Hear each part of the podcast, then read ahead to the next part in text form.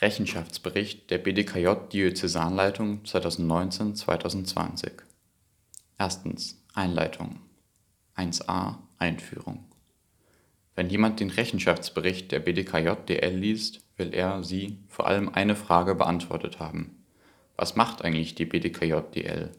Und hier ist die Antwort: Wir setzen Beschlüsse um, wir organisieren und gestalten den Dachverband BDKJ, wir mischen uns ein in Kirche und Politik, wir setzen Themen um und bilden weiter, wir nehmen Leitung wahr und unterstützen euch, wir machen Öffentlichkeitsarbeit und wir zeigen Gesicht und vernetzen uns.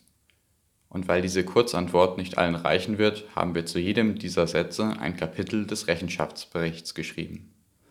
Wie jedes Jahr steht der Rechenschaftsbericht im Spannungsfeld zwischen den Polen Ich will kurz und prägnant sein und Ich will alles Wichtige darstellen und nichts übergehen. Wir freuen uns auf eure Rückmeldungen und auf Nachfragen, wo euch etwas fehlt oder ihr etwas nicht versteht. Doch zunächst viel Spaß beim Zuhören.